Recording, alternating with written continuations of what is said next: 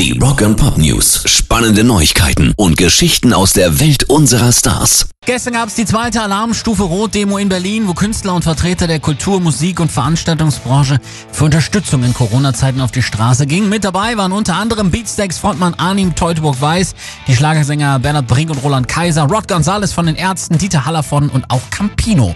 Und der Hosenfrontmann fand eindringliche Worte.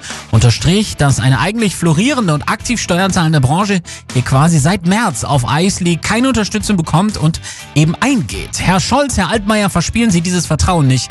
Überbrückungsgelder müssen her und zwar schnell. Ein Mindestlohn für Solo-Selbstständige und Unternehmen jetzt und rückwirkend und solange wie man diesen Menschen verbietet, ihrer Arbeit nachzugehen. Recht hat er, da muss ganz schnell Abhilfe geschaffen werden. Rock and Pop News. ACDC haben erzählt, dass das neue Album Power Up den verrückten Ideen ihres verstorbenen Masterminds Malcolm Young gewidmet ist.